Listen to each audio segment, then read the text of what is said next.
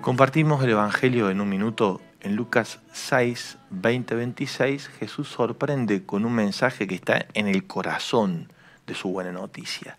Felices los que lloran, felices los que trabajan por la justicia, los que luchan por la paz, felices los pobres, felices los perseguidos. ¿Cómo se puede ser feliz ante estas circunstancias? Es que en medio de las circunstancias más dolorosas, es cuando Dios más está presente con nosotros. Y esa es la verdadera alegría humana, el reconocer que Dios está con nosotros. Fuimos creados cuando aparecimos sin que nos pidan permiso en el mundo por un Dios que pensó para nosotros lo máximo, es decir, su presencia en todo. Muchas veces, por no decir en la mayoría de las veces, por no decir siempre, Dios se hace presente en el corazón de los pobres, de los humildes, de los sencillos.